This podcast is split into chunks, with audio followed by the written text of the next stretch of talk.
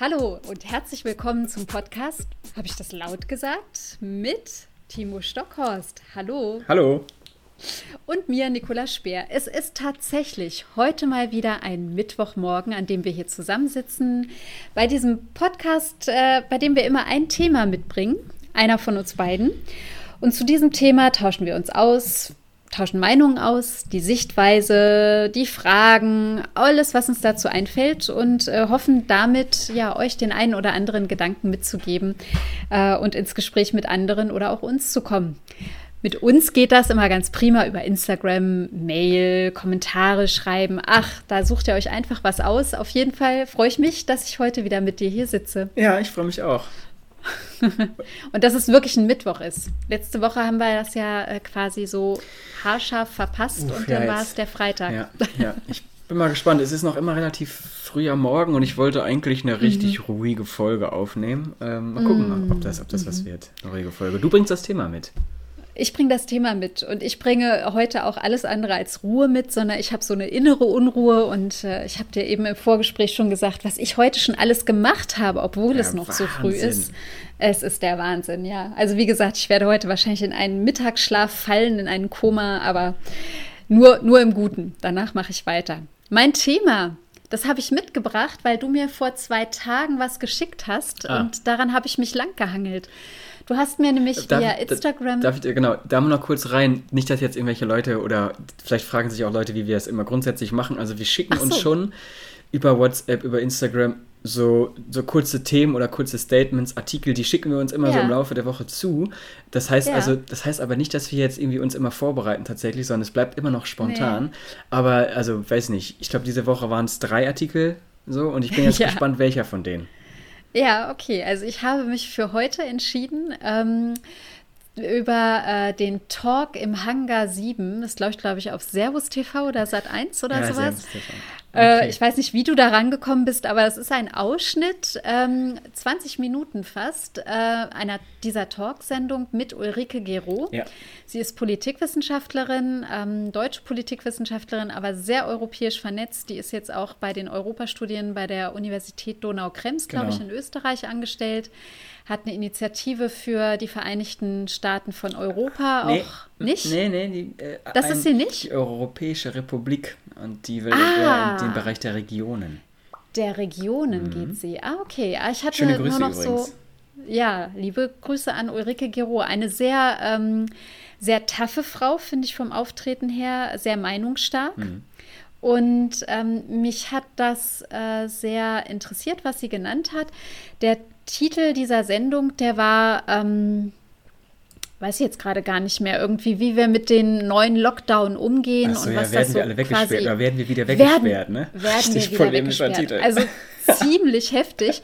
Und ich habe dann, äh, danach habe ich so ein bisschen recherchiert, äh, äh, Timo, äh, und habe gesehen, sie hat nicht nur da, darüber oder auch mit diesen Worten, mhm. zu denen ich gleich komme, gesprochen beim Hangar 7 Talk, sondern sie war auch bei Markus Lanz und hat dort ähm, dem Karl Lauterbach äh, gegenüber gesessen. Ah dem SPD-Politiker.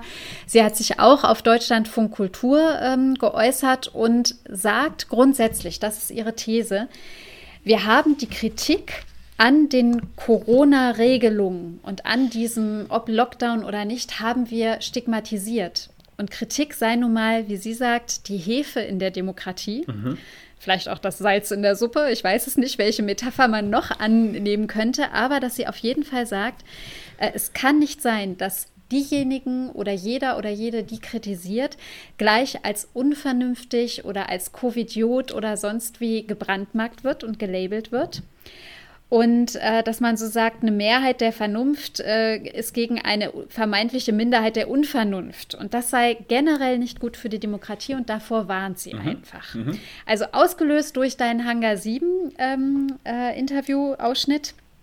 würde ich darüber gerne nochmal sprechen, denn wir haben ja schon mal in einer Folge, vielleicht Nummer sieben oder so, haben wir schon mal über ähm, die erste dagegen, große, glaube ich, ne? Ah, ja. die Nummer sechs dagegen. Mhm. Da haben wir über dieses co große Corona-Protest äh, ähm, Proteste am 2. August gesprochen Berlin. in Berlin. Ja, genau, richtig.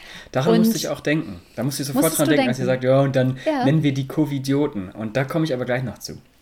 Ja, okay. Weil ich fand das wichtig, weil wir uns darüber nämlich auch im August unterhalten ja. haben, ob das so geht, ob das okay ist, dass man dann gleich wieder so auch diese Negativbelabelung macht, dass man letztendlich Menschen abwertet ähm, mit Worten, mit neuen Begrifflichkeiten oder ähnlichem. Mhm.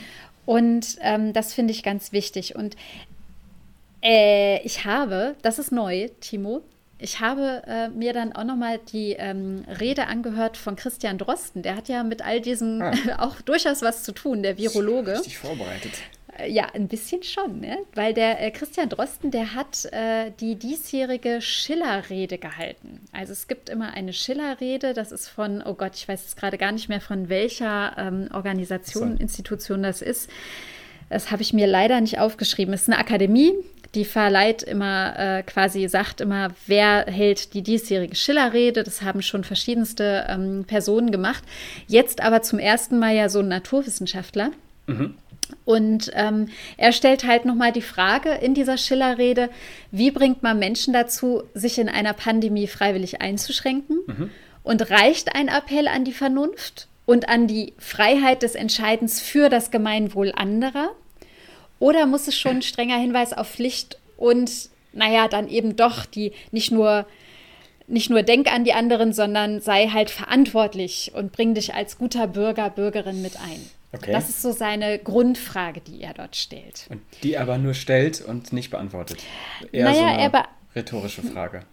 Ja, er beantwortet sie insofern, dass er halt sagt, na, es gibt verschiedene Konzepte und okay. sich widerstreitende Konzepte schon immer, indem er sagt, Schiller hat immer darauf hingewirkt zu sagen, der Friedrich, Freiheit. Freiheit ist das Wichtige. Entscheidet euch für Freiheit und lebt eigenverantwortlich und selbstbestimmt. Mhm.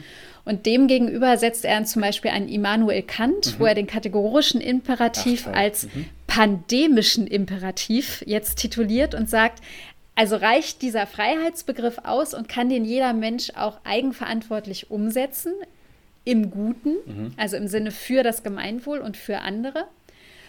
Oder benötigt es eben diesen pandemischen Imperativ im Sinne, es, es ist so, wie es ist, nehmt es an, setzt euch damit auseinander, dass es jetzt halt die Einschränkungen gibt und so nach dem Motto, jammert nicht rum. Das war jetzt Otto Nikola Speer, mhm. aber ähm, das hat Herr Drosten so nicht gesagt. Ähm, also das arbeitet er so ein Stück weit heraus und dass er auch ganz stark nochmal für die Wissenschaft plädiert und auch sagt, er ist eben kein Politiker, sondern er bleibt in seiner Wissenschaftlerrolle. Äh, mhm. Und dass diese Wissenschaft eben auch eine Freiheit hat für, also eine Freiheit und die muss sie wiederum einsetzen oder in den Dienststellen der gesellschaftlichen Verantwortung. Okay, interessant. Ne? Finde ich gut, finde ich, ein, find ich ein spannendes Thema, sonst hätte ich es ja auch nicht geschickt. Äh, dass du jetzt auch noch natürlich du. noch weiter geforscht hast, da bin ich jetzt mal gespannt, auf was wir jetzt gleich kommen. Also sp spontan, ja. spontan würde ich wahnsinnig gerne über, über Schiller und Kant reden, aber lassen Echt? wir das mal sein. okay. Dann bleiben wir mal in der. Die Aufklärung der ruft, ja. Ja, Aufklärung. Ich finde das sehr wichtig. Und ich, und ich fange nämlich einfach mal damit an, mit unserer Folge, ähm, die wir bereits ja. aufgenommen haben. Und da möchte ich nämlich ganz, ganz die Weil sechste, ich glaube, meinst du jetzt? Genau, die sechste jetzt dagegen. Mhm. Kann man es ruhig nochmal anhören. Ich habe sie jetzt nicht nochmal gehört, deswegen weiß ich jetzt nicht, was ich da alles gesagt habe. Aber ja. ähm, einen ganz, ganz großen Unterschied und auch dieses Thema ist ja grundsätzlich jetzt gerade sehr, sehr heiß. Ne? Also wir, mhm. wir, wir mhm. muss man ja schon sagen, wir laufen jetzt in Gewässer, die ziemlich mhm. tief sind und undurchsichtig, ähm, ja. weil wir beides zwar auf unseren Gebieten jeweils was drauf haben, ja, aber trotzdem mhm. eben nicht so versiert sind wie vielleicht eine Ulrike Gero, ein Karl Lauterbach oder sogar ein Drosten. Ne? Das ist also, mhm. aber das ist ja auch in Ordnung. So, wir können ja mhm. einfach, wir können ja unsere Sichtweisen auf dieses Thema ruhig nennen.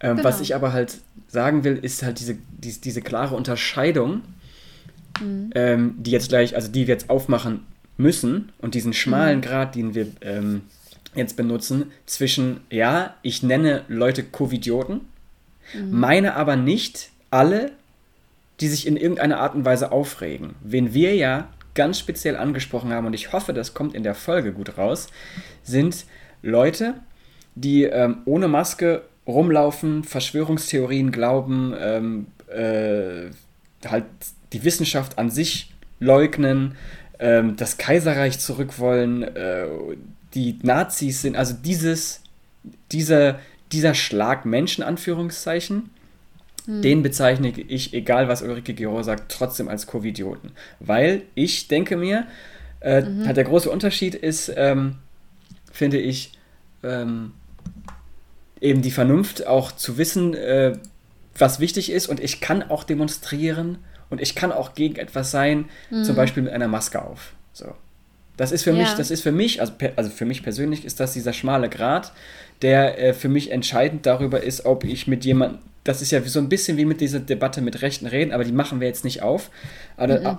aber da bleibe ich halt so ein kleines bisschen bei meiner Sicht. Ähm, so, ich will, also ist es für mich viel, viel anstrengender und ich glaube nicht, dass ich das schaffe und diese Ressource, Energie und Zeit aufbringen kann, um jemanden, der wirklich das Kaiserreich zurückhaben will, mit dem mhm. mich auseinanderzusetzen, den stempel ich ab, den packe ich in die Schublade, ist für mich dann okay, schade. An irgendeiner Stelle hast, äh, bist du nicht mitgenommen worden und das ist su äh, super schade, aber ich ich konzentriere mich lieber auf diejenigen, mit denen ich noch wirklich reden kann und die auch in einer Demokratie leben wollen und mit denen diskutiere ich. So das nur kurz als Einwand meiner Seite aus. Mm, also das heißt, für dich, ja, ich, ich glaube, das ist wirklich, also schmaler Grad hast du schon genannt und ähm, es ist schwer, das auszudifferenzieren, ja, sage ich mal. Also auch sowieso. Ulrike Gero in diesem, in diesem Talk im Hangar, aber auch ähm, bei dem äh, Lanz-Ausschnitt, den ich mir da noch angeguckt habe, Markus Lanz-Ausschnitt, sagt ja, dass es ihr vor allem, also zunächst auch einmal darum geht, um Begrifflichkeiten. Ja. Also, dass sie es eben nicht gut findet, die Menschen so zu bezeichnen. Dass sie es zum Beispiel auch nicht richtig findet, richtig findet von einer Welle zu sprechen. Ja. Ähm, oder zum Beispiel, wenn es um Feiern geht oder diese Superspreader-Events oder generell einfach nur, was passiert im Privaten, dass man dann immer gleich von Exzessen spricht, die im privaten genau. Raum genau. stattfinden, wo sie sagt, ähm, warum wird gleich vom Exzess gesprochen, wenn es doch um private Familienfeiern geht, die zum Beispiel eine Taufe betreffen, eine Beerdigung oder einen Geburtstag. Richtig. der möglicherweise mhm. nicht zu verschieben ist. Ja? ja? Und dass sie, dass sie, dass sie da einfach drum, drum bittet, ja auch ein Stück weit, ähm, dieses aufgeheizte oder dieses, dieses stark polarisierende ähm, Vokabular auch einfach wieder genauer zu fassen. Mhm. Also wirklich genauer auch zu, zu beschreiben, was ist denn tatsächlich gerade und eben nicht wieder gleich in Extreme zu verfallen, ja. die man benennt. Ja. Ja, genau. Finde ich den ersten Punkt. Zu dem darfst du gerne was sagen, dann mache ich weiter. Okay. Den finde ich wahnsinnig wichtig, gerade auch mit, ähm, mhm. ja, mit der Sprache, die wir benutzen und die Begrifflichkeiten. Ich glaube, mhm. das ist wahnsinnig wichtig. Äh, Nochmal ganz kurz, um das wirklich abzuschließen, mein Bereich jetzt gerade eben von vorhin. Also dieser Typ, der oder diese Menschen, die das Kaiserreich wieder wollen, die sind für mich mit ja. und ohne Corona sind das Idioten. So, das einfach vorneweg. So, okay. ähm, also das. Ähm, das finde ich wahnsinnig äh, wichtig, dass wir tatsächlich diese Begrifflichkeit haben, weil nämlich, mhm.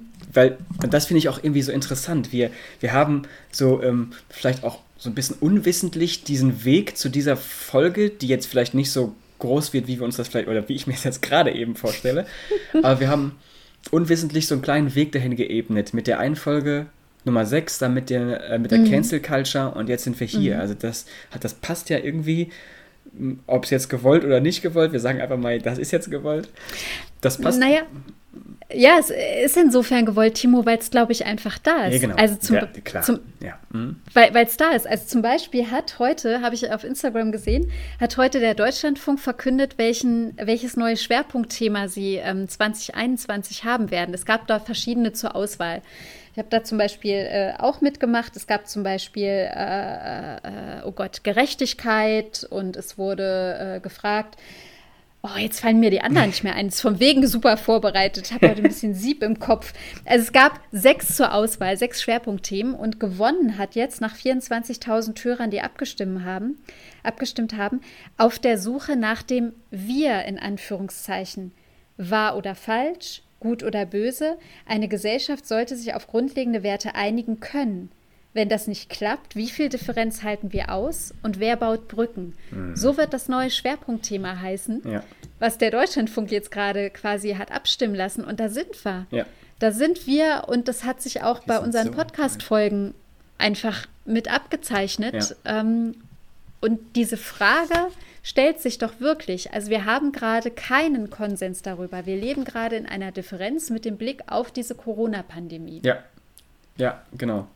die, die ist nicht einheitlich. Und letztendlich würde da die Frau Gero dazu sagen, das ist ja auch was Gutes. Mhm. Das ist, also, dass wir ja, genau, nicht das eben mit Zustimmungswerten wie 80 Prozent, äh, also sie, sie schreibt ja, oder sie sagt auch, es gibt 80 Prozent Zustimmungsraten.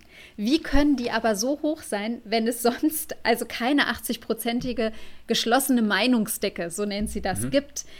Und sie stellt die These auf, dass es einfach von der Angst reagiert. Ja, also genau. Also es gibt einen Angstdiskurs, der ermöglicht eine solche Zustimmung und Akzeptanz, die aber letztendlich ihrer Meinung nach eine Scheinrationalität ist. Genau. Und das finde ich, ähm, also das ist auch nochmal ein Aspekt, der da so, der da so mit wichtig ist und diese, diese Unstimmigkeit und dieses latente Gefühl von Verunsicherung, passt das noch, verstehe ich das noch, will ich dem folgen? Ja einfach vorhanden ist. Ja, genau. Also ich, jetzt haben wir zwei oder drei Fässer gleichzeitig so ein bisschen aufgemacht. Jetzt, ja, ich, ich versuche jetzt, also das ist, ja genau, weil es ist, also du hast gerade gesagt, das Video alleine geht äh, ungefähr 15 bis 20 Minuten, dieser kurze ja. Ausschnitt, wo nur sie spricht. Ähm, mhm. Also das heißt, unsere Folge müsste mindestens halb 60 Minuten sein. Aber wir mhm. versuchen das mal irgendwie so ein bisschen zusammenzufassen. Wir werden es ja auf jeden Fall auch noch in die Story posten. Übrigens, schöne Grüße an Ulrike Gero. Ich habe nämlich das daher, weil ich ihr folge und dann habe ich gesehen, ah. dass sie das in ihre ah. eigene Story gepackt hat. Ähm, also das zurück zu den Begrifflichkeiten. So, ich glaube, das ist äh, wahnsinnig wichtig und da spielt natürlich, was du gerade gesagt hast, die Angst spielt eine große Rolle. Mhm. Das sieht man ja an unglaublich vielen Themen. Ähm, gerade mhm. auch, ähm, wenn man das Wort die Welle oder Welle nimmt. Äh, das mhm. erste, was mir natürlich davon noch hängen bleibt, ist die Flüchtlingswelle. Also wir mhm. benutzen dieses Wort Welle, ähm, obwohl es eigentlich mhm. ein ist, ist eigentlich was Schönes, wenn man so am Strand sitzt und da eine Welle sieht. Wir benutzen das. Kann auch eine schreckliche Welle sein. Kann auch eine ne? schreckliche ne? Welle sein, natürlich. Mm, ja, klar, mm. Aber es ist ein Naturbild, was einfach nicht auf Menschen projiziert werden sollte. Genau, und das benutzen ja. wir halt jetzt schon zum mm. zweiten Mal. Es ist als etwas mhm. Schlechtes, als etwas Negatives, etwas, was über uns mhm. einbricht und schwappt. Und es halt, hat halt wirklich immer so ein Gefühl von, ja, von Kontrollverlust und wir, wir wissen Total. nicht, was wir machen, wir wissen nicht, wo oben und unten mhm. ist, wenn wir von der Welle erwischt werden. So, und das, und das mhm. stimmt ja nicht. Und da spricht sie ja auch davon, dass mhm. Deutschland diese erste Welle, von der wir ja jetzt überall sprechen, die haben wir ja gar nicht erlebt. Mhm. Das ist auch so wahnsinnig interessant. Sie sagt zwei Sachen. Das eine ist das, die erste Welle mhm. haben wir quasi gar nicht erlebt. Natürlich war es nicht schön, es war kein, mhm. aber wir hatten, und dann vergleicht sie es mit Spanien und Italien, äh, wenn man das mit den beiden Ländern vergleicht, äh, die hatten tatsächlich eine erste Welle, wenn man es so nennen möchte. Die hatten ähm, extrem, extreme Probleme mit diesem Coronavirus mhm. klarzukommen. Wir gar nicht. Wir haben es wie immer, auch bei der Finanzkrisenwelle, die damals mhm. eingebrochen ist, wir haben es auch gut mhm. weggesteckt. Ähm, natürlich hat das wieder andere, andere Hintergründe und so weiter und so fort. Ähm, aber das finde ich so wahnsinnig interessant, dass sie sagt, ähm, Italien und Spanien hatten dann zu spät halt äh, mhm. extreme Maßnahmen, aber trotzdem noch hohe Fallzahlen. Und äh, also sie setzt das so ein bisschen in, in, die Relation und versucht das so ein bisschen aufzu, aufzudröseln. Natürlich ist aber auch ganz wichtig, sie ist keine Virologin. Ne? Und, das, und sie kann es nur aus der Politik- bzw. demokratietheoretischen Perspektive benennen. Und das ist ja auch das Interessante Entschuldigung, ich sehe, dass du was sagen willst und ich höre es auch. Aber noch ein Punkt. und sie sitzt da ja auch nicht alleine. Sie sitzt ja da auch mit mhm. ähm, eine, dem Vorsitzenden der, der Ärztekammer, glaube ich, wenn ich nicht, also mm, in Österreich, Österreich, genau, mm. Und, und die mhm. diskutieren. Und genau das ist es ja, was eigentlich die Demokratie ausmachen sollte. Da sitzen ExpertInnen in ihren Bereichen mhm. das, und die müssen zuerst diskutieren. Die müssen quasi die ganzen Fakten auf den Tisch legen äh, mhm. und da, und dann kann man so ein bisschen.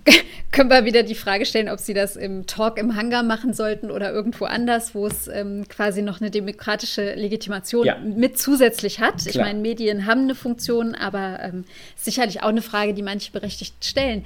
Also ja, sie, sie vergleicht das mit also sie vergleicht Deutschland mit den Erfahrungen, die zum Beispiel Länder wie Italien und Spanien gemacht haben. Dazu sagt der Drosten dann zum Beispiel aber in mhm. seiner Rede, ich habe es gerade noch mal rausgesucht, sagt er, für ihn ist es halt so deutlich, dass die Menschen, also die eben jetzt kein Wissenschaftsverständnis oder so haben, wie er es betreibt, die sagen, naja, es gibt ein Präventionsparadoxon. Ja. Nämlich no die hochgefährliche. Ne? Das ist sein. Äh, no was? There is no glory in prevention. Äh, das hat er jetzt da in dieser Rede nicht, okay. aber habe ich auch noch nicht gehört. Ah. Aber ja, höchstwahrscheinlich. Also er sagt halt einfach, es gibt eine äh, hochgefährliche Pandemie.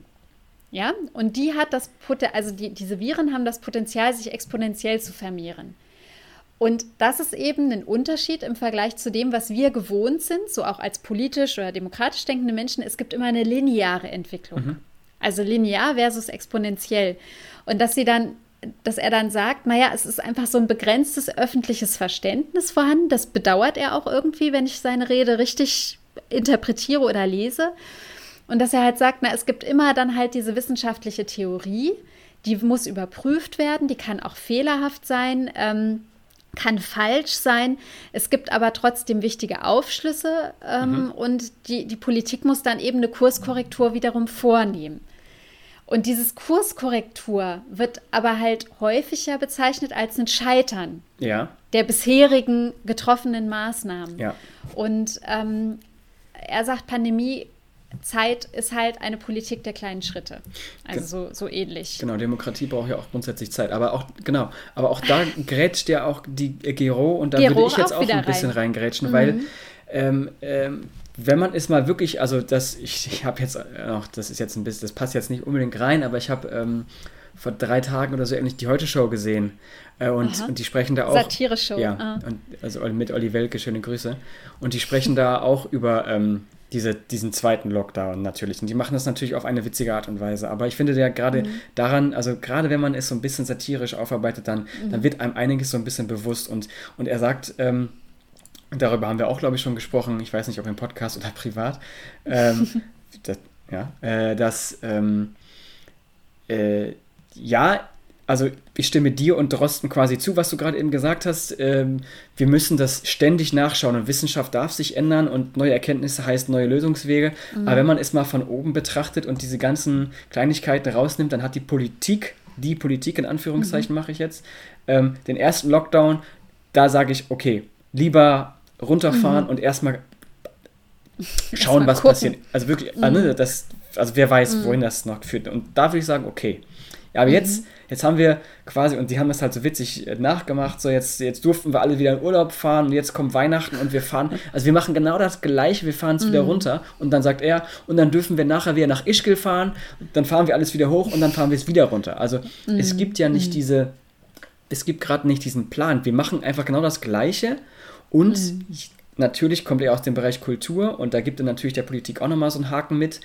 Äh, mhm. Gerade die Leute und die Menschen, die sich Hygienekonzepte überlegt haben, es, gibt auch, es gab auch eine große Studie zu einem mit einem Tim Bensko-Konzert, glaube ich, also wie sich diese ja, Corona-Pandemie Leipzig. Genau. Mm. Und, und, das wurde alles getan. Und jetzt mm. sind es genau diese Leute, die wieder zu hören bekommen, ja, sorry Leute, vielen Dank, vielen Dank mm. für das, was ihr getan habt, aber jetzt wieder zurück in eure Höhle. So. Mm. Und, und genau halt hier setzt jetzt dieser Diskurs eigentlich an und das, was wir im, im Frühjahr schon so ein bisschen besprochen haben und wo man dann auch mhm. so gesagt hat, ja, okay Leute, äh, ruhig bleiben, wir machen jetzt keine Kritik, weil es ist grundsätzlich, sitzen wir alle im selben Boot und wir müssen erstmal gucken, wer wir sind, aber dieses mhm.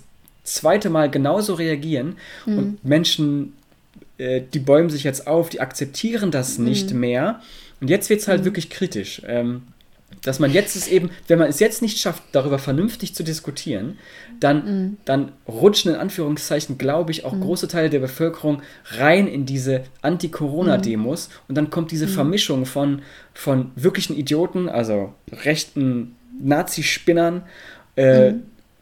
Und die, die wirklich nur gegen die mhm. Maßnahmen sind, weil die haben ja keine andere Plattform, beziehungsweise die vermischen also, sich zwangsläufig, ja. Ja, ja. Und es, also es gab ja, ich denke, es gab schon genügend Kritiker oder kritische Geister auch schon im ersten Lockdown mhm. oder in diesem, was du jetzt so eben beschrieben hast. Also die gab es ja schon. Ich habe zum Beispiel im privaten oder im familiären Kreis durchaus auch da schon ähm, häufig auch Diskussionen führen müssen oder auch wollen, manchmal je nachdem, äh, die sich so vor allem mit dieser, mit diesem Zahlenwust beschäftigt haben. Also jeder hat irgendwie eine, eine Datenlage, hat eine ja. Statistik, hat Zahlen die aber ja gerade auch in der ersten Zeit noch gar nicht so richtig ähm, interpretiert, interpretiert werden konnten, genau, weil einfach auch Erfahrungswerte fehlen, ja? ja, Wie, man, wie man die Dinge dann liest oder wie man sie einordnet. Da entwickelt sich ja auch gerade etwas weiter. Also auch da kann man sicherlich jetzt schon wieder Datenlagen oder Statistiken nochmal auch neu erfassen und, und um, also anders deuten. Und da bringt sie ja zum Beispiel nochmal mit rein, die Ulrike Gero, dass ihr missfällt, dass es jetzt schon seit Beginn des Jahres, also seit die Covid-19-Pandemie ähm, so beherrschend ist, ist, dass sie sagt, es ist eine monokausale Diskussion. Ja, genau, das wollte ich auch sagen. Die im, mhm. Also die wirklich, die ja wirklich so vorherrscht. Und sie nennt es auch eine Single-Issue-Gesellschaft. Mhm. Also wir haben quasi nur noch ein Thema, maximal überragend. Und ähm, dass, dass quasi äh, ja auch dann häufig so dieses rauskommt, ähm, du bist quasi nur ein guter Bürger, wenn du dich unkritisch verhältst. Ja. Also so sind wir ja auch reingestiegen. Das ist ja auch ähm, das, was ich sagte, was ihr großes äh, Argument ist. Und ich glaube, dass an dieser Kritik und an diesem Warnen, was sie ja damit auch mit, ihrem, mit ihren Äußerungen macht, dass an dieser Warnung tatsächlich auch was dran ist. Mhm. Also weil Richtig, ich, genau, das ist es, ja. Ja. Ne? Genau. Also mhm. wir, wir, hatten ja auch Rückmeldung, oh, wie schön, dass es ein Podcast ist bei euch, über den mal nicht über Corona ja, gesprochen genau. wird. Das hatten wir zum Beispiel auch als Rückmeldung, wo ich jetzt nur sagen kann, okay, das äh, dritte Mal jetzt sorry. schon leider nein. Sorry, Jan. genau, sorry, Jan, da, da, ist es wieder das Thema Corona. Wir kommen nicht dran vorbei. Ähm, und ähm, ich, ich denke, da ist wirklich was dran. Und die Frage, die zum Beispiel mir immer noch so im Kopf rumschwirrt, die hat mir jemand in meinem ähm, äh, Bekanntenkreis gestellt und ich weiß darauf keine Antwort, der äh, einfach die Frage gestellt hat, Nicola, mir konnte bisher noch keiner erklären, warum dieses Virus so grundlegend anders ist als andere Viren, die wir bisher hatten. Mhm denn es sei kein per se letales Virus. Mhm. Also es ist nicht per se tödlich, mhm. sondern es hat schlimme Verläufe. Es kann aber auch in der Mehrzahl äh, sanfte oder, oder weniger schwere Verläufe haben. Warum ist das jetzt hier so anders? Mhm. Das meinte er, kann, konnte ihm bisher noch keiner erklären. Ich glaube, was als erstes Argument darauf immer folgt, ist, naja, wir müssen das System Gesundheit aufrechterhalten ja. für alle. Ja und müssen einfach schaffen, dass wir da in keine Überlastung reinkommen. Genau, das ist, glaube ich, das Erste. Und das Zweite wäre mhm. so jetzt meine Überlegung, dass, ähm, also ich bin auch kein Virologe, aber das ist das, was ich daraus mitnehme. Was wir ist, hören, ja. Genau, mhm. dass wir halt äh, bis jetzt noch immer kein Mittel, also medizinisches genau. Mittel dagegen haben. Und das mhm. macht es ja dann zwangsläufig schon mal grundsätzlich gefährlicher als zum mhm. Beispiel eine normale Influenza-Grippe zum Beispiel. Also das ist jetzt mhm. mein Laienwissen. Genau, das sind die zwei, das sind die zwei Hauptargumente. Genau, das heißt also. Die habe ich auch geantwortet. Ja, genau. Ja. Und ich glaube halt natürlich, wenn man das mhm. versucht, also als Nicht-Virologin da zu argumentieren, dann ist natürlich meine Sichtweise, ja, wir spielen jetzt gerade auf Zeit, weil irgendwann wird es einen Impfstoff mhm. geben, vielleicht haben jetzt äh, mhm. BioNTech oder Pfizer, vielleicht haben die das jetzt gefunden, mhm. 90 Prozent mhm. anscheinend ja, also Stand heute, keine Ahnung, die EU hat sich direkt was gesichert, darüber könnten wir auch noch mal reden, aber ist auch egal. Mhm. Ähm, äh, das, äh, so, das heißt, wir spielen gerade auf Zeit, so, aber ja, genau, diese ganzen Fragen, die waren mhm. halt vorher da. Und was mich halt so wahnsinnig stört eben, ist, dass ja. man zumindest zu einem kleinen Teil, und deswegen ist dieser Grad so schmal, ja. zu einem kleinen Teil wird es jetzt Leute geben, die auch vielleicht hier zuhören oder auch schon vorher der Meinung waren, mhm. dass so, so, Leute, und jetzt, also wir haben lange seinen Namen nicht genannt, aber jetzt nenne ich, nee, ich mach's nicht, der vegane Koch, der so hetzt. Ah, das, der vegane Koch, genau, ja. Hat das mhm. so, so ein kleines bisschen wie bei Donald Trump, auch da haben wir wieder so einen, halt so einen Rückbezug, dass 10% mhm. von dem, was er sagt, ja mhm. grundsätzlich mit so einem kleinen, ja, stimmt. So, ja, mhm. das ist richtig. Ne? Also, mhm. weil auch er raushaut, was er will. Er benennt mhm. 20.000 Themen, die packt er mhm. alle in eine große Verschwörungstheorie und ein Teil davon, der ist ja berechtigt. Und zwar diese mhm. grundsätzliche Kritik. So. Und dass dann halt Leute sich dann jetzt gerade zu diesem Zeitpunkt, ah ja, Jetzt ist auch schon die Giro zum Beispiel auf meiner Seite, was ja nicht stimmt. Aber es ist ganz, ganz schwierig, mhm. da auszudifferenzieren, wovon beide mhm. sprechen. Und das ich wollte gerade sagen, man, man, muss ja noch nicht mal in das Extrem des veganen Kochs gehen, sondern man hätte ja auch schon äh, von, also man, man, kann auch da diesen, diesen Grad, also ich nenne jetzt, ich nenne noch mal ein paar Namen, weil ich glaube, dass die auch oft so ver vermengt werden, wie du mhm. das eben auch beschreibst. Ja, also der Streeck, der mhm. Henrik Streeck, der aus Bonn, ähm, der Virologe, ähm, dann äh, wurde immer mal wieder reingenommen der Bhakti, auch ein Virologe, der mittlerweile schon, Professor Bhakti, der schon äh, auch emeritiert ist. Dann wurde immer mal wieder mit reingebracht in die Diskussion der ehemalige Journalist Ken Jepsen, der das oh Gott, äh, ja. Äh, Jepsen, äh, nee, Ken FM äh, mhm. genannt hat, wo immer wieder Leute auch gesagt haben, ja, aber der, der nimmt sich ja durchaus auch dotierte Leute, Menschen, die auch schon mal in der Impfkommission gesessen haben oder die, ähm, die ja durchaus etwas auf dem Kasten haben, sage ich jetzt mal so. Also das heißt, das macht ja unsere Diskussion und unsere das macht es alles so verworren. Ja. Es macht es so verworren. Und wenn man jetzt nochmal an das Schwerpunktthema DLF geht, auf der Suche nach dem Wir und was sind die grundlegenden ja, ja, genau. Dinge, auf die wir uns verständigen können, beziehungsweise wie viel Differenz halten wir aus und wer baut Brücken? Mhm. Wer baut denn die Brücken? Wer kann denn das jetzt wieder schaffen, dass sich da wieder ähm, Seiten annähern, wieder nicht nur der schmale Grat betont wird, ja sondern tatsächlich die Gemeinsamkeiten, auf die wir uns dann auch wieder verständigen können. Ja, genau. Das, da finde ich so eine, das finde ich eine schöne, in Anführungszeichen, Ironie, dass wir letztes Mal über die US-Wahl und Biden und Trump ge gesprochen ja. haben. Also jemand, ja. der spaltet und, und jetzt schauen wir alle rüber und suchen jemanden, ah, der Biden, der ist Präsident für alle. So, mhm. und er baut Brücken, Fragezeichen. Aber, Fragezeichen. aber die gleiche Frage müssen wir uns tatsächlich hier stellen, die müssen wir uns in Italien, die müssen wir uns in ganz Europa mhm. stellen. Mhm. Äh, wer baut mhm. Brücken? Das ist eine gute, das ist eine gute Frage. Und ich bin, also mhm. wir können da jetzt auch nochmal irgendwann später drüber sprechen, nicht jetzt. Ähm, weil, weil ich. Naja, mh. aber hättest du eine Idee? Nee, nee, ich, ich würde es gerne Ich habe keine also Idee. Also ich habe keine Idee.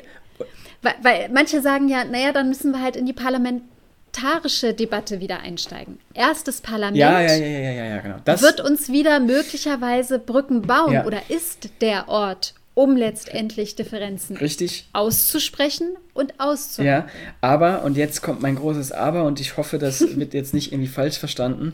Es ist keine Verschwörung oder so ähnliches, das ist einfach, das ist, das ist einfach, wie unsere Gesellschaft funktioniert. Ähm, ich, ich weiß nicht, also eigentlich will ich es gar nicht sagen, aber wir haben halt, wir haben halt, wir haben halt Bundestagswahl. Ja. Und es gibt nun mal, und viele, viele, die jetzt amtierend sind, spielen mit dieser Angst schon bereits jetzt. Mhm. Und ich glaube, ich glaube, dass eine Debatte, leider, gerade eben, die wirklich vernunftbasiert und möglichst rational, soweit es auch irgendwie möglich ist und mhm. faktenbasierend ist, dass die gerade eben sehr, sehr schwer möglich ist. Weil mhm. eben genau das ja passiert. Also ich kann jetzt, ich mache jetzt einen kleinen Bogen weil ich mhm. ja jetzt hier im Saarland auch bin. Der Saarland-Trend, der kam jetzt gerade eben heute raus. Also wie die okay. Bevölkerung das sieht, ist so eine allgemeine Umfrage. Und ähm, mhm. die amtierende äh, Partei hier im Saarland schneidet überall weit besser ab. Und die großen Probleme. Wer ist denn gerade amtiert? CDU. Mhm. Und ähm, also mehr als, ich weiß gar nicht, mehr als, also wir sind schon bei fast bei absoluter Mehrheit. Ähm, die Leute Echt? glauben halt, dass die das am besten lösen können. Wirtschaftsprobleme, Corona-Probleme, Bildungsprobleme, das sind so diese, diese drei großen Themen, die hier, die hier drauf sind, Aha. genau. Und das, mhm. ähm, und das zeigt so ein kleines bisschen, also weil die genau damit spielen hier. Also ne, das, hier wird mhm. genauso, auch der Tobias Hans äh, mhm. ist ja auch viel jetzt in Talkshows gewesen. Ähm, ja. Und er schafft es halt extremst gut, sich selbst darzustellen mhm. mit dem, was er tut. Aber er spielt ja auch mit diesen, mit diesen Begrifflichkeiten von Angst und wir müssen jetzt, also weißt du, das heißt, also das, was ich sagen will, ist, dass, was ich eigentlich gerade schon gesagt habe, diejenigen, die jetzt schon an der Macht quasi sind und die jetzt schon das Sagen mhm. haben, die bedienen ja auch dieses Narrativ der Angst. Und ich kann mir halt schwer vorstellen, dass die jetzt alle sagen, okay, lass uns mal ganz sachlich sprechen und dann aus dieser Debatte auch sachlich rausgehen und dann so und jetzt machen wir Bundestagswahlkampf. Ich glaube das einfach es, nicht so richtig, weil es halt bisher immer so gewesen ist. Und ist für dich ein, ein äh, Karl Lauterbach von der SPD, äh, der ausgewiesener Gesundheitsexperte ist, ist das auch jemand, der eher Angst zum Beispiel betont? Oder ist er für dich noch ähm, in, der, in der sachlichen Diskussion quasi mit behaftet. Weil dem wird ja zum Beispiel total, der ist ja in den letzten, finde ich, äh, zehn Tagen ist der total oft von verschiedensten Seiten angegriffen worden.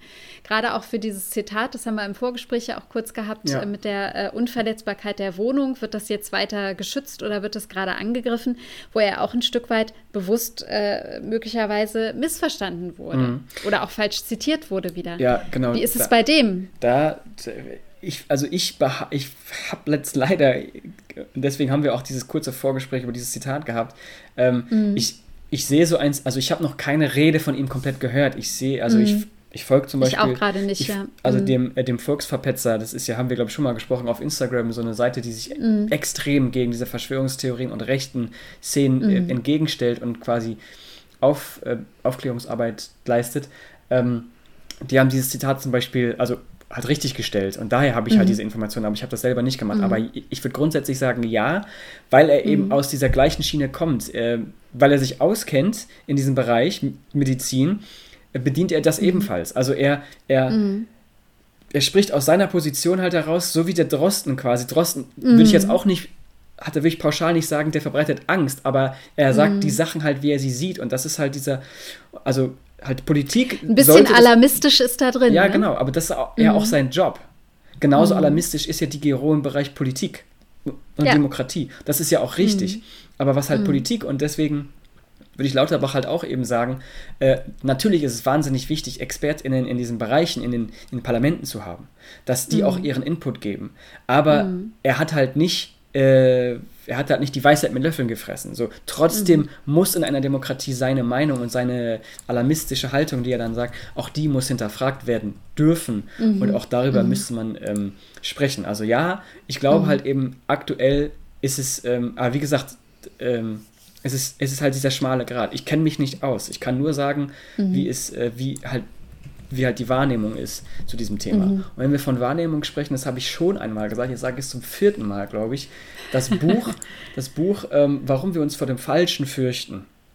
Ja. Das ist sehr, sehr interessant und es hat damals diesen Auf oder es benutzt diesen Aufhänger äh, BSE, Maul- und Klauenseuche und so weiter und mm, so mhm, fort. Mm. Also es spricht auch von Viren, wie wir damit Angst mm. schüren, wie wir damit mhm. umgehen und sein, sein großer Appell am Ende, beziehungsweise so die mhm. Auflösung, warum wir uns vor dem Falschen fürchten, wofür sollten wir uns tatsächlich fürchten, ist der Klimawandel. Mhm. So, mhm. weißt du? Also das heißt, ähm, halt da wird schon schön aufgearbeitet, warum es die Politik mhm. auch schafft, vielleicht auch, also wie gesagt, auch vielleicht berechtigterweise, weil ich das Virus nicht 100% kenne, ich kenne es vielleicht nur 1%, ähm, mhm. wieso wir uns vor dem Falschen fürchten. Aber es ist halt wir müssen uns darüber im Klaren sein, dass damit halt Politik gemacht wird aktuell, dass wir mhm. damit sprechen.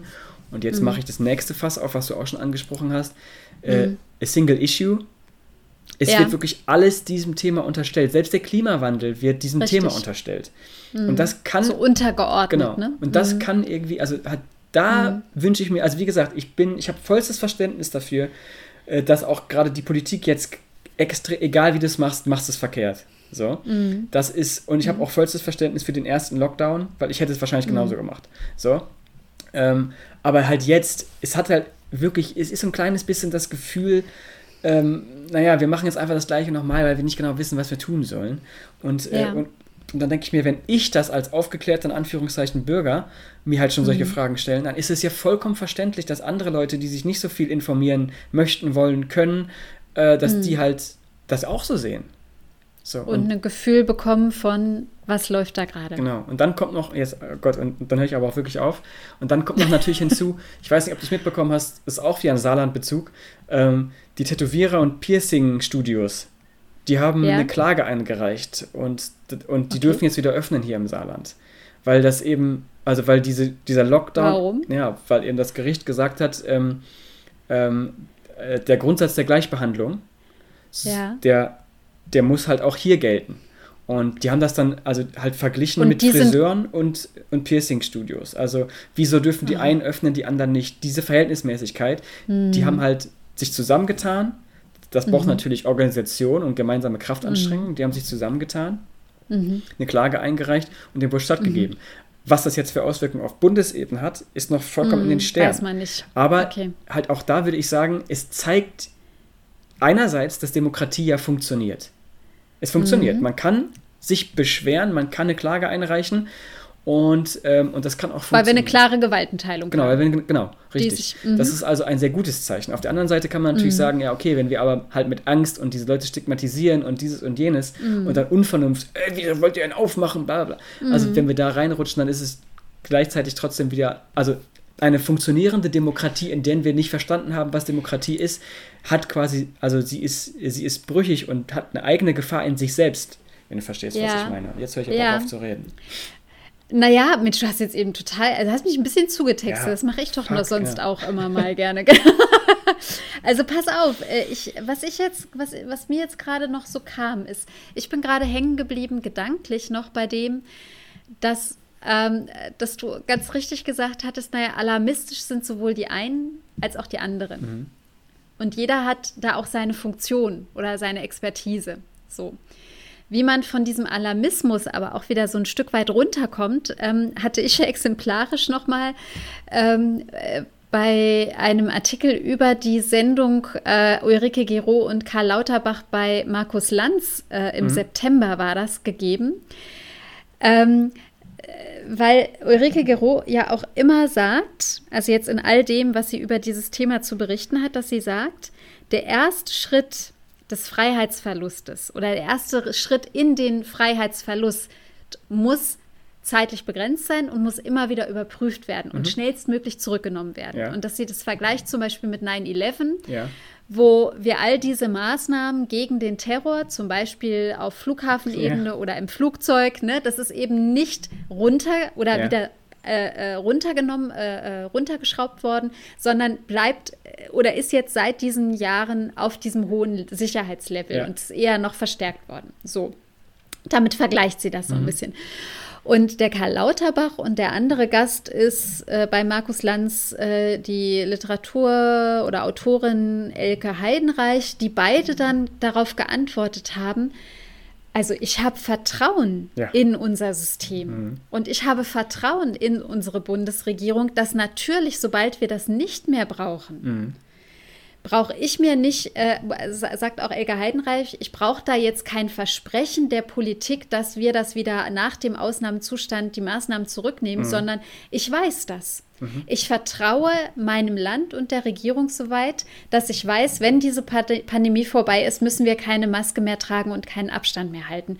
Und das sagt halt auch nochmal Lauterbrach. Mhm. Also er sagt äh, der Ulrike Gerodan, na, es ist richtig und gut, was Sie sagen, aber es ist trotzdem inhaltlich schlicht falsch. Mhm. Okay. also, was ich damit sagen möchte, ist, ja, du sprichst von dem Funktionieren der Demokratie, also demokratischen Institutionen und auch einem Vertrauen, was weiterhin wohl die Mehrheit noch hat. Mhm. Auch das könnte ja eine Begründung sein für diese hohen Zustimmungs- oder Akzeptanzwerte. Ja. Also man muss es ja nicht nur mit dem Angstdiskurs begründen, sondern genau. dass Vertrauen, wir möglicherweise ne? ja in der Mehrheit noch ein Vertrauen besitzen. Mhm. Also das wollte ich damit noch mal so ein Stück weit anschließen, ja. weil das was Versöhnliches hat und weil letztendlich der, der Drosten in seiner Schilderrede, zu der muss ich noch mal zurückkommen. Also wenn man das aufmacht zwischen Freiheit oder dem pandemischen Imperativ, ich, äh, mir gefällt das wirklich, diese Gegenüberstellung, äh, er schließt diese Rede mit was ganz Versöhnlichen, indem er sagt, ähm, er sei sich recht sicher, auch Friedrich Schiller würde Maske tragen. Also, dass es letztendlich dazu kommt, ja. dass die Mehrheit von uns, von uns, die wir jetzt hier in dieser freiheitlich-demokratischen Grundordnung auch leben, ja. doch immer noch auch dem folgen hm. oder ein gemeinsames Wirken auch durchführen wollen. Ja. Was mir halt wirklich, was mir so diese Gedanken macht, ist, und da sind wir wieder bei etwas, was wir jetzt schon so oft hatten, auch im gemeinsamen Gespräch. Mhm. Wie wird der Diskurs geführt? Mhm. Mhm. Also mhm. ich komme da immer wieder drauf. Wie wird der Diskurs, Diskurs geführt und wo? Mhm. Ja. Und ähm, ich glaube, da liegt, da liegt echt wieder ganz, ganz viel von der Krux. Ja, das ist richtig. Und da möchte ich aber trotzdem, ich, also das wäre eigentlich jetzt, wäre es ein schönes ähm, Resümee, aber ich möchte trotzdem noch ganz kurz sagen, weil ich, weil ich ja, sag mal. auch da glaube ich nämlich, ja, ich, Friedrich Schiller würde Maske tragen, auf jeden Fall, ja, aber mhm. Friedrich Schiller wäre der Erste, der in seiner Sturm- und Drangzeit auf die Barrikaden mhm. gegangen wäre, wenn er Veranstaltungen gemacht hätte zu seinen Büchern. Seine und, Lesung, ja. Genau, und dann super Konzept ja. aufgelegt hat für die Hygiene und ihm das halt, halt dann wirklich verwehrt gewesen ist. Das ist Aha. nämlich der Unterschied. Maske tragen, also mhm. das ist auch der Unterschied zwischen diesen Idioten, wie ich es in Anführungszeichen gerade genannt habe. Diejenigen, mhm. also du darfst ja demonstrieren, aber also das Virus ernst nehmen tun wir ja alle. Außer die, die nicht tun dran viele. glauben. Mhm. mhm. Ähm, mhm. aber also ich fühle mich ja wirklich nicht eingeschränkt, nur weil ich eine Maske trage. Mm. Das Problem, das kommt ja erst danach, wenn eben mm. Einschnitte wie beim Lockdown passieren und die eben für, für einen Großteil der Bevölkerung nicht verhältnismäßig ist, wie sich halt eben am Beispiel der Tätowierer und Piercinger hier im Saarland mm. zeigt. Ähm, mhm. und das ist ja auch diese, dieser, dieser schmale Grad zwischen diesem einen und den anderen. Maske tragen, check, das andere Abstand hinterfragen. So, ne? Also das sind mhm. diese zwei Sachen, die da auf jeden Fall, die ich dann auf jeden Fall noch äh, ja, noch mit reinnehmen möchte. Und auch nochmal ja. und auch noch mal vielleicht noch so ein kleines bisschen, weil es, weil es irgendwie ein wichtiges Thema ist. Wir haben das bis jetzt tatsächlich immer nur so am Rande erwähnt, aber das sagt ja auch die Giro, nur weil, äh, nur weil 80 Prozent der, der Leute eben ähm, ja. das für vernünftig ja. halten, muss das ja nicht richtig sein. Also wir können ja, mhm. wir können uns ja auch, wir können ja auch irgendwie mhm. zu 100 Prozent darüber abstimmen, dass, äh, mhm. äh, dass es Corona nicht gibt. Mhm. Und wer ist dafür? Kurz die Hand heben. So, aber hat das das, das ändert ja nichts an der Faktenlage. Ne? Genau. Und das mm, ist halt, ja, ja. und das Gleiche ist halt eben zum Beispiel wie bei den, den anderen Themen, die eben so extrem hinten rüberfallen, allen mhm. voran, der Klimawandel. Wir können, wir können in einer Demokratie leben und gemeinschaftlich zu 100% abstimmen darüber, Klimawandel machen wir einfach nicht. Das, das, machen wir nicht. Aber er wird trotzdem kommen. Also weißt du, diese, mm. diese. wir blenden es aus oder wir nehmen es mit, mit aktiv an. Genau. Und das, mm. also ich ja. fände es gut, wenn wir jetzt tatsächlich und wenn auch tatsächlich, ähm, naja, wenn dieser Diskurs, der aufgemacht worden ist, eben, dass er äh, vernünftig geführt wird, irgendwie zusammengeführt wird und dass auch die mhm. Politik schnellstmöglich, ähm, naja, also es einerseits aushalten kann und muss und dass wir halt ja. halt auch als Gesellschaft natürlich kritisch bleiben, aber halt eben nicht äh, ja, weiß ich nicht, nicht aufs Dach steigen von den Leuten, sondern halt, dass auch wir uns tatsächlich, ich sag mal, ja, eben diesen vernünftigen Diskurs und halt auch die Räume suchen und uns auch, ähm, uns auch irgendwie selber geben, um diesen Diskurs vernünftig mhm. zu führen, ohne uns äh, im Sinne der Cancel Culture komplett irgendwie das, halt mhm. das Maul zu zerreißen oder den Mund zu verbieten, mhm. sondern mhm. dass wir tatsächlich darüber sprechen. Ähm, wie gesagt, auch wir haben darüber gesprochen ja. äh, dass es ein schmaler mit, Grad mit ist. Mit Maß. Dass genau. es ein schmaler Grad ist, ja, ähm. auf jeden Fall. Ja. Ähm, das finde ich ein Schlusswort. Das ist ein ja. Schlusswort? Das ist ein Schlusswort, weil ich habe noch eine, ich habe ich hab jetzt eben doch noch mal auch kurz recherchiert. Ähm, äh, die, diese Schiller-Rede, das hat mich jetzt eben nicht losgelassen. Das wird seit 1999 durchgeführt. Mhm jedes Jahr. Und das ist vom Deutschen Literaturarchiv Marbach und der Deutschen Schillergesellschaft, mhm. also Marbach am Neckar. Und das sind Rednerinnen und Redner aus Kulturwissenschaft und Politik, die die Schwerpunkte selbst aussuchen und ein Bezug zum Wert Friedrich Schillers äh, deutlich wird. Das wollte ich jetzt eben nochmal nachreichen, mhm. weil ich ähm, das nach wie vor auch so, ich finde, ich finde das gut, dass das äh, Literaturarchiv Marbach äh, den Drosten da genommen hat, weil ich eben denke, dass aus diesem aufklärerischen Werk oder in dieser Begründung der Gedanken von Schillers steckt ja tatsächlich auch noch so viel Geschichte und, und Grundlage unserer Werte. Mhm. Und wenn wir da wieder sind bei, was sind unsere gemeinsamen Werte und wie wollen wir darüber nachdenken, das wäre jetzt so die Brücke, die ich auch noch mal ein Stück weit ähm, da drin sehe und, und eventuell zu bauen ist. Ja. Genau. Ja, ja. ja finde ich, äh, find ich gut. Also Brücken bauen müssen wir im Kleinen wie im Großen. Ich hoffe, dass wir es gemeinschaftlich als Gesellschaft hinbekommen, uns auf unsere Werte zurückbesinnen können und erstmal auch vielleicht vernünftig nochmal ausdefinieren, was unsere Werte tatsächlich sind. Total. Und was das auch also tatsächlich Also eine Wertediskussion, ja, echt. Also ja, nicht echt. nur darüber diskutieren, was sie sind, sondern was mhm. es auch tatsächlich in der Ausdefinition, also in der Praxis, was das was heißt. Was bedeutet, ne? Genau. Mhm. Dass nur weil mhm. man eine verschiedene Meinung hat, äh, halt, mhm. hat, hat, genau das ist es, genau das ist es, was mhm. die Werte, du darfst eine andere Meinung haben und ich, ich, mhm. ich darf aber auch dagegen was sagen. Meinungsfreiheit heißt eben nicht, du musst meine Meinung akzeptieren, sondern ich darf auch eine andere Meinung vertreten. Mhm, genau. Und ich genau. darf auch sagen, dass ich diese Meinung nicht vertrete. Und ich, ja, ja wie gesagt, also ist jetzt ein, also jetzt sind wir gerade in einer Stimmung, da hätte ich nicht mit gerechnet, aber ja, vielleicht ist das tatsächlich so, so, so ein gutes Schlusswort, um das so ein bisschen einzuordnen. Das dritte. Brücken, genau, also richtig, Brücken bauen, ähm, trotzdem kritisch bleiben, ähm, Maske tragen, auf jeden Fall das Virus also weiterhin ernst nehmen, mhm. aber trotzdem äh, Maßnahmen und Politik dauerhaft hinterfragen. Und jetzt mhm. äh, würde ich sagen, ähm, das war, ja, das war's jetzt. Oder? Ich würde sagen, das war's jetzt. Rhetorisch war das, war das jetzt äh, eher eine Null, weil äh, von wegen dreimal den Schluss ankündigen und immer nochmal weitermachen ja, aber halt ich, gar nicht. Ich, ich glaube, die Hörerinnen und Hörer kennen es auch nicht anders von uns. Echt? Machen wir das andauernd? Nee. Nee, das nicht, aber sonst. Ja, aber ähm, ja. Nicola, würdest Timo. du äh, lieber nie wieder ernst sein oder nie wieder lachen können? Oh Gott, deine Entweder-Oder-Frage, da ist sie wieder. Ähm, Nochmal, würdest du lieber immer ernst äh, sein? Nie wieder ernst? Nie wieder Oder ernst? nie wieder lachen? Oh Gott, warte mal, das muss ich jetzt erstmal äh, äh, rein intellektuell verarbeiten. Oder wir können auch also, sagen, immer ernst oder immer lachen. Sagen wir so rum. Das ist immer einfacher ernst für oder immer lachen. Ja, genau, danke. immer ernst oder immer lachen. Also ich möchte immer lachen können. Und dann nie wieder ernst sein, ne? Das ist ja dann die Konsequenz daraus. Ja, ich weiß, es wäre auch furchtbar. Oh Gott, woher hast du die Frage? Die ist ja furchtbar.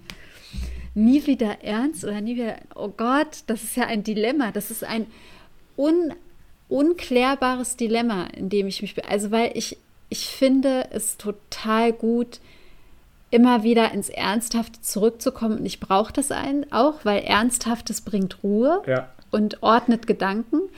Und Lachen ist die Eruption. Äh, lässt den Schalk mit reinkommen und lässt wieder Kreativität reinfließen und, und macht mich wieder lebendiger und alles. Ja. Nein, ich kann nicht auf diese Bipolarität, kann ich nicht verzichten. Ich brauche beides. Ich kann diese Frage nicht beantworten. Tut mir leid. Okay, toll. Das ist Dann, nicht unbefriedigend, das ist total dialektisch aufgeführt. Was ist denn äh, mit dem Kompromiss? Also ich ich lache ja grundsätzlich immer, auch wenn ich ernst bin, habe ich immer so ein verschmitztes Lächeln auf meinen Lippen, glaube ich zumindest. Ich sehe mich natürlich nicht immer. Äh, was ist denn, wenn du den ernsten Part übernimmst und ich das Lachen und wir immer nur zusammen auftreten? Oh nee, dann muss ich ja, nee, dann würde mir was fehlen. Ich, ich bin ja da. auch dann mal wieder lachen. kannst Ach so, und wir sind kannst so eine ja, vielleicht, vielleicht, kannst du, äh, vielleicht kannst du dann lachen, wenn keiner guckt. Ja, okay. Ja, gut, machen wir. Es ist gerade eine sehr komische Vorstellung, Timo, dass wir hier so als so Einheit rumlaufen. Aber warum nicht? Machen wir mal. Nehme ich mal mit. Können wir ja mal so einen Probetag ah. machen, weißt du? okay. Ja, freue ich mich drüber. Wird, wird schön. In diesem Sinne würde ich sagen, äh, vielen Dank fürs Zuhören. Vielen Dank, Nicola, fürs Gespräch. Ähm, Dir auch. Schönes Wochenende. Äh, wir hören uns nächste Woche und ähm, mach's gut. Ciao. Bringen ein neues Thema mit. Auf bald. Tschüss.